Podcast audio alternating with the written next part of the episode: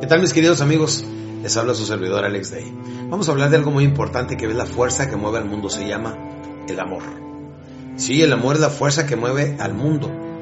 Es lo que más el hombre y la mujer desea. Es lo que más quisiéramos tener en nuestra vida y es lo que normalmente tenemos ausente. ¿Sabe qué es lo contrario del amor? Dice mucha gente el desamor. No, lo contrario del amor viene siendo la indiferencia. Si usted le da a una persona indiferencia, ¿qué cree que quiere? Quiere más amor. Si usted quiere que una persona se enamore de usted, salga con ella dos, tres veces y luego no le vuelva a hablar a esa persona, dígale que no lo quiero volver a ver. Dele la indiferencia en lugar de amor y esa persona le voltea las emociones. Digo, no se debe de hacer, porque no debemos de hacer a otros lo que no queremos que otros nos hagan a nosotros. Entonces déjame le digo, primeramente necesita tener a Dios en su vida, después necesita tener una persona con quien se la lleve bien, una persona con quien verdaderamente se sienta bien todo el tiempo. El amor, déjame le digo, nunca podemos tener suficiente de él.